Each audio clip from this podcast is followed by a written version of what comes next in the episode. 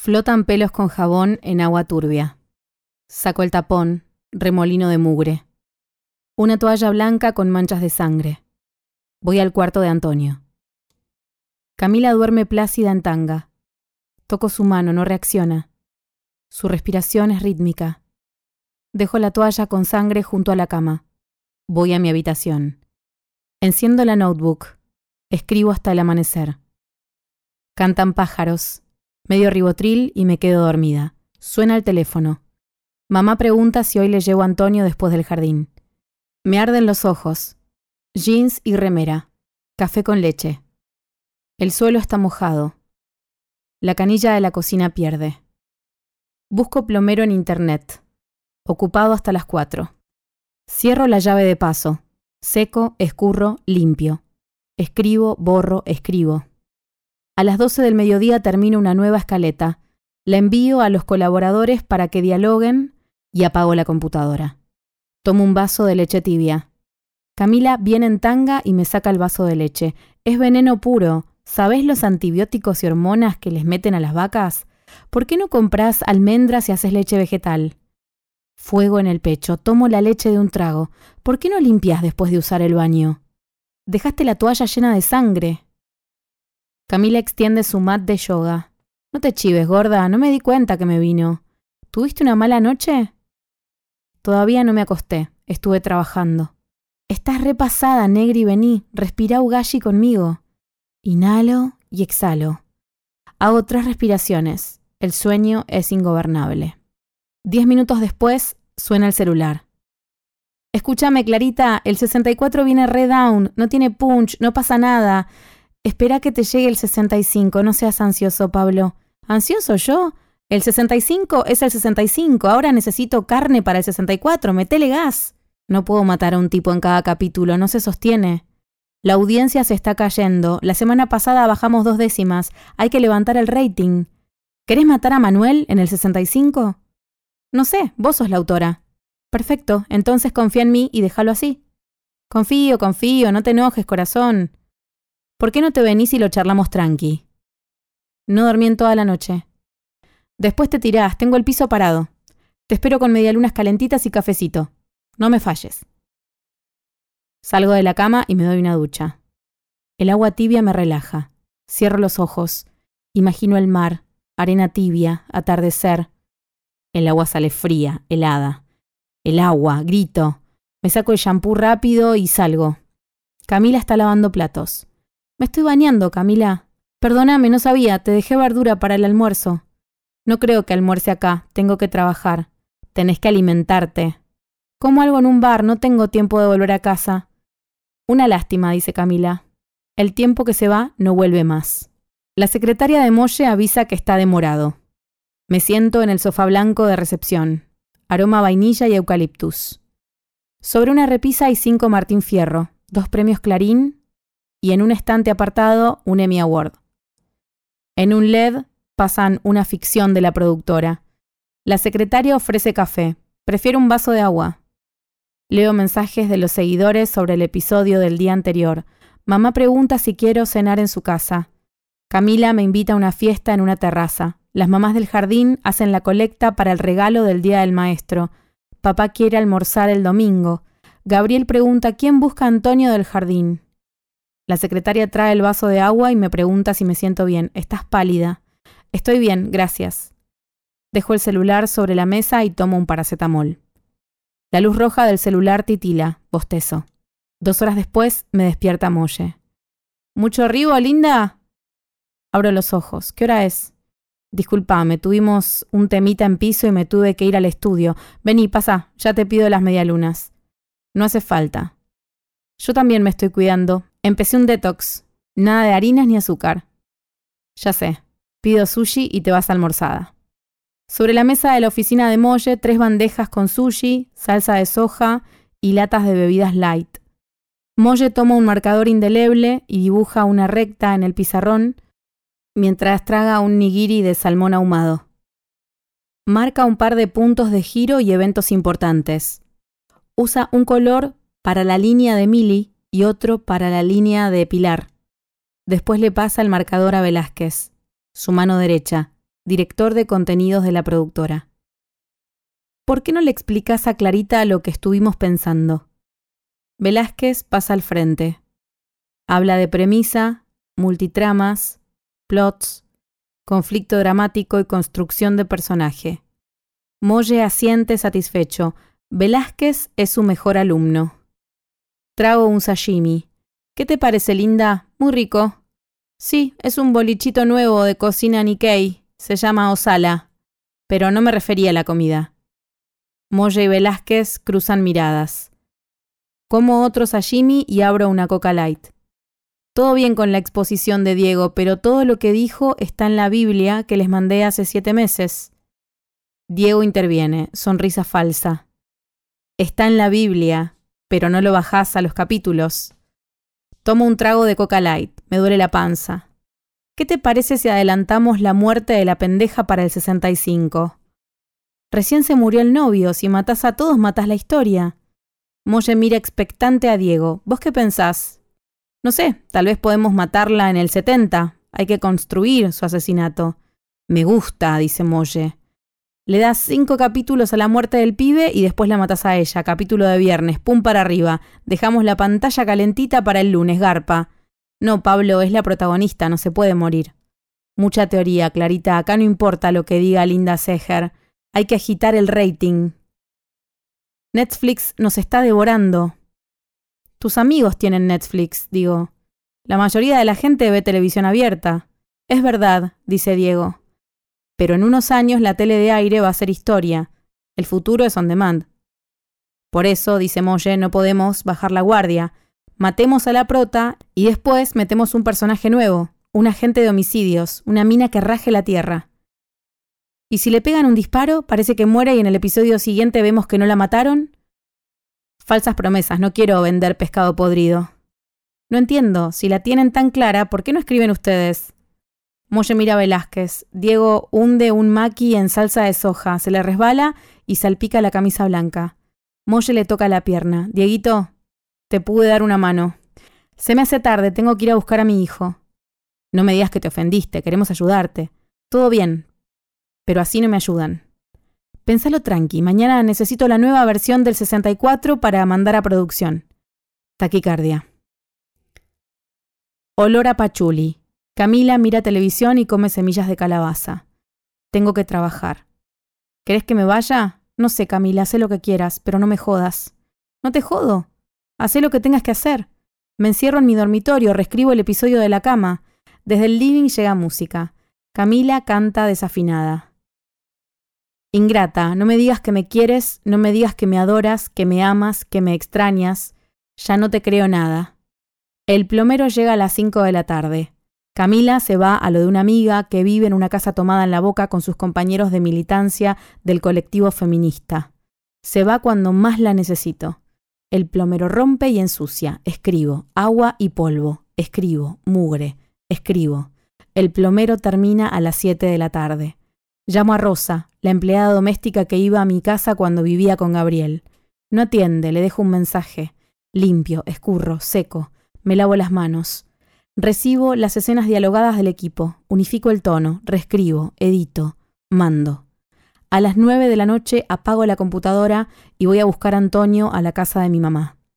Camino unas cuadras, ni un taxi libre. Viene un colectivo y subo. Demasiada gente, las ventanillas cerradas, el aire acondicionado no enfría. Las caras de los pasajeros se multiplican siniestras.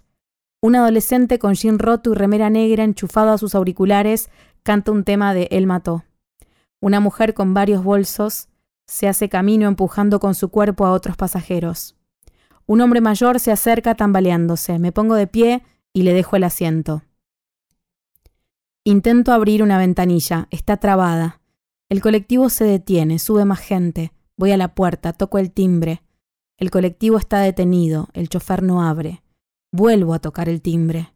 El corazón me late a mil por hora. Cosquilleo en las piernas, una gota en la nuca. Abro la cartera y trago un ribotril. Semáforo verde. El colectivo vuelve a ponerse en movimiento. Unas cuadras después, se detiene, se abren las puertas y bajo. Camino. El cuerpo en movimiento calma la mente. El perfume de los jazmines flota en el aire. Llego a la casa de mi mamá a las 10 de la noche. El encargado pregunta cómo estoy. Todo bien, Julio. Mándale saludos al cuervo de tu marido, este año se nos da. Fuerzo una sonrisa. Subo al ascensor, me miro en el espejo. Asoman canas desde la raíz. Toco el timbre. Mamá abre y hace un gesto de silencio. Antonio duerme en el sofá. Ya se bañó, cenó y se durmió. Pobrecito, se portó tan bien. ¿Por qué, pobrecito? Lo dejás doble jornada. Recién cumplió cinco años. Vos también trabajabas todo el día. Yo te mandaba tres horitas al jardín. Y me dejabas ocho con la niñera. No es lo mismo, estabas en casa y me veías. ¿Cuándo te veía? ¿Cinco minutos cuando salías a fumarte un cigarrillo entre paciente y paciente? Bueno, pero sabías que estaba. Ante cualquier eventualidad estaba. Estabas todo el día en tu consultorio y yo tenía que hacer silencio. ¿Viniste a discutir, Clara? Yo no dije nada, vos empezaste. Quiero ayudarte, hija. Y mandás a Camila para que me joda mi casa. Tu hermana me preguntó cómo estabas, no podía mentirle.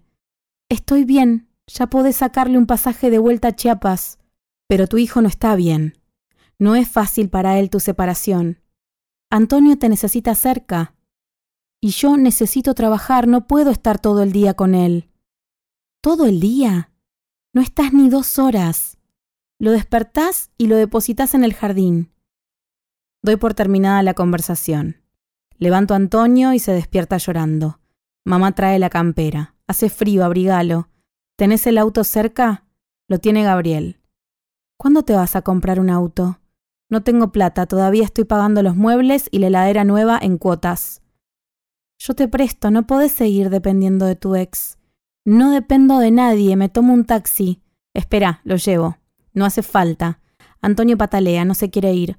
Mamá le hace una caricia, pobrecito, te está pasando factura. Ahorrate las interpretaciones y no le digas más pobrecito. Antonio arquea la espalda. Mamá lo toma en brazos y se calma. Déjalo que duerma conmigo. Mañana lo llevo al jardín. Anda tranquila, yo me encargo. Lleva Antonio hasta su cuarto y lo acuesta. Después pasa por la cocina y me da varios tuppers. Tomá, te preparé un péquele, bollos, niches y zambusac. Camila me dijo que tenés la heladera vacía. No sé qué más te dijo, pero en mi casa no se queda. Siempre tan amorosa con tu hermana. Me voy antes de estallar. En la puerta del edificio el encargado saca la basura. Este año el ciclón sale campeón, tu marido va a estar chocho. Ni respondo. Camino hasta la Plaza Las Heras. Me siento en un banco y abro el tupper como un bollo, dos, tres. Hace seis días que no veo a mi hijo. Hace seis días que sufro vértigo. Hace seis días tuve que frenar. El mundo me daba vueltas. El médico clínico me derivó a un otorrino laringólogo. El otorrino a un neurólogo. El neurólogo a un psiquiatra. El psiquiatra me recetó clonazepam y me indicó descanso. Hoy me desperté sin mareos. El suelo dejó de moverse como una canoa. Entro a la habitación de Antonio. Ordeno sus juguetes, extiendo las sábanas. El pijama del hombre araña tiene su perfume. Suena el celular. ¿Cómo andamos, Clarita? ¿Lista para volver al ruedo? Tengo el piso parado. ¿Sabes lo que estoy perdiendo cada día que pasa sin libros?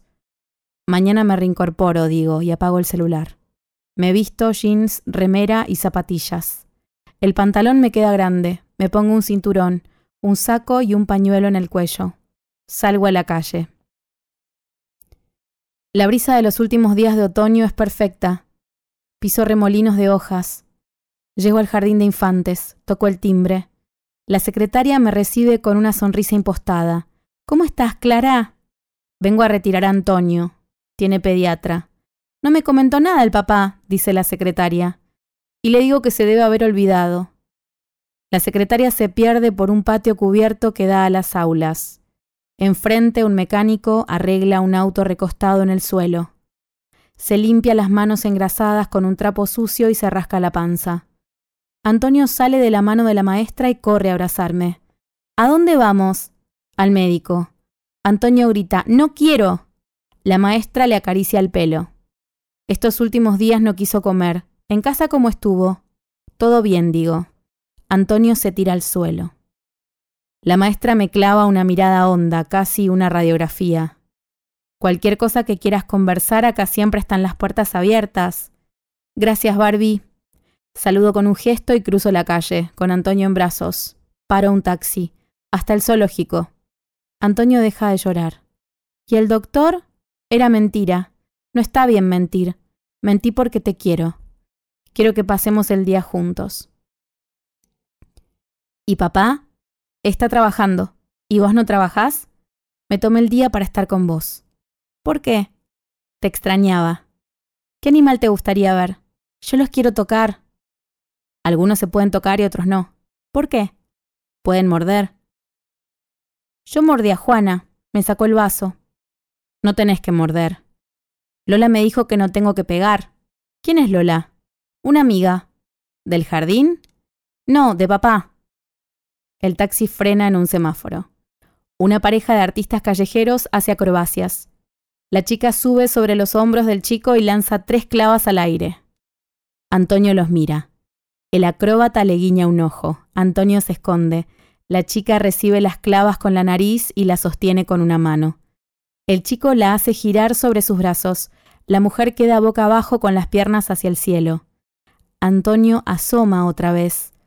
Bajo la ventanilla y dejo un billete en el sombrero del acróbata. El viento sacude el billete que comienza a volar. El acróbata lo corre entre los autos. En la puerta del zoológico, organizaciones ecologistas entregan panfletos y tratan de convencernos para que no entremos al predio. Cuando era chica ir al zoológico no se cuestionaba. Era una salida habitual con entrada gratuita. Fui con el colegio, con mis papás, con mis abuelos. A veces solo entrábamos por Plaza Italia para cortar camino y salíamos por República de la India. Pido dos entradas. La de Antonio viene bonificada. Vamos hasta un puesto donde venden comida para animales. Hay más empleados y menos especies que antes. Cerca del primer puente, una manada de liebres sueltas. Antonio se acerca para alimentarlas. Cuando vienen hacia él, sale corriendo. Entramos a un edificio con jaulas vidriadas donde hay víboras y serpientes. Antonio me toma fuerte de la pierna. Tres orientales sacan fotos con cámaras diminutas a través de los vidrios. Caminamos por un sendero hasta el refugio de los elefantes. No hay ninguno. Un guía dice que están durmiendo. En un rato van a salir. Enfrente hay una zona de juegos. Antonio corre hacia las hamacas. Los orientales se acercan y aguardan a que salgan los elefantes. Se suman unas mujeres ortodoxas con un séquito de niños y dos familias de alemanes. Una empleada abre un bolsón de zanahorias y las esparce en fila. Unos segundos después sale un elefante. El público aplaude. Nos acercamos hasta la baranda. El elefante levanta las zanahorias con la trompa y traga una a una sin pausa. La guía cuenta que el elefante se llama Mara, es asiática y fue rescatada del circo Rodas. Señala las patas marcadas del animal. La tenían encadenada, sufrió mucho, pobrecita. ¿Y acá no sufre? pregunta un hombre con sombrero de mimbre y acento latinoamericano. Acá le damos cariño y contención. Ahora se está evaluando llevarla a un parque nacional en Camboya, pero no es fácil conseguir los permisos y cumplir con los protocolos del traslado. Mara termina de comer y regresa a su guarida. Termina el show y el público se desconcentra. Antonio pregunta por los monos. Cruzamos el parque. El cielo se cubre de nubes. Llegamos a las jaulas con árboles y guaridas para los animales. Hay varios monos, van y vienen, trepan y saltan. Antonio tira alimento del otro lado de la reja. Dos monos vienen a su encuentro. Comen y avanzan por las ramas de un árbol. El mono sube sobre la mona y la penetra. Una mujer mayor, cartera Louis Vuitton, le tapa los ojos a su nieto. Antonio señala el espectáculo. Mirá, mamá, están haciendo acrobacia. Caminamos por Palermo. Antonio tiene hambre. Pasamos por un restaurante peruano Nikkei. Poca gente, mesas y sillas de color dorado tapices gigantes y lámparas colgantes. Miro la hora, casi las 3 de la tarde. Nos sentamos a una mesa cerca de una fuente artificial. Aires de grandeza. El camarero, tonada peruana, Ofrece el menú del día, ceviche mixto, compro. Y un pisco, por favor. Antonio quiere el menú infantil. Milanesa y papas fritas. Me saca el celular y pide que le ponga juegos. Hoy no sé decir que no. Lluvia de mensajes que dejo para después. Antonio juega, miro por la ventana. Manadas de chicas con bolsas extra large. Turistas sin prisa. Empresarios de jeans y saco. Un anciano con bastón y perro se detiene junto a un árbol. Mira el cielo y suspira. El camarero trae el pedido. Le saco el celular a Antonio, se queja, quiere seguir jugando. Después de comer. No quiero, dame el celular.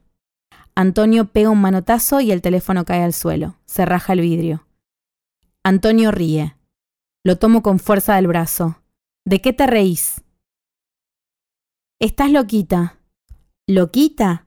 Papá dice eso, le dijo al abuelo. ¿Y qué más dijo? No sé, no me acuerdo. Después llegó Lola y no habló más. Le corto la milanesa a Antonio. Como pescado, trago pisco, pulpo, langostinos, pescado, pisco, papas fritas, milanesa, papa, pisco, cebolla, calamar, mejillones, pisco, pisco, pisco. El camarero trae otro pisco. No le pedí nada. Es una atención. ¿De la casa? No, se la envían los señores. El camarero señala una mesa. Moya y Velázquez, con sus notebooks abiertas, toman gaseosa light. Hago fondo blanco y me acerco. Gracias por el trago. Molle sonríe impostado. De nada, linda, pensé que te sentías mal. No me siento muy bien. Se nota, estás paliducha, dice Molle. Paliducha, qué fea palabra. Velázquez acota. Feo es mentir. Molle asiente, muy feo. Velázquez interrumpe. ¿Qué te parece si seguimos trabajando? Molle fuerza una sonrisa. Los dejo trabajar, deben estar muy ocupados. Vos también, ¿no? Sí, me espera mi jefe. Señalo a Antonio que otra vez está jugando con el celular. Molle sonríe con sarcasmo. Me parece bárbaro que te tomes el día para estar con tu hijo. Debe ser muy estimulante para él estar con su mamá. Regreso a la mesa. Le saco el celular a Antonio y ni bien termina su plato pido la cuenta. Antonio quiere postre. Después te compro un helado afuera. El camarero regresa. Le paso la tarjeta de débito. No funciona el postnet, solo efectivo. Busco en la billetera, no llego. ¿Me espera que voy a un cajero? Molle se acerca y le pregunta al camarero cuánto es. No hace falta. Por favor, Clarita, no me hagas enojar. Mareo, sudor, temblor. Sostengo la mirada un instante. Gracias. Mañana te devuelvo. Mañana a las ocho en mi oficina. No me debes nada. Salimos del restaurante. El cielo está gris. Relámpagos.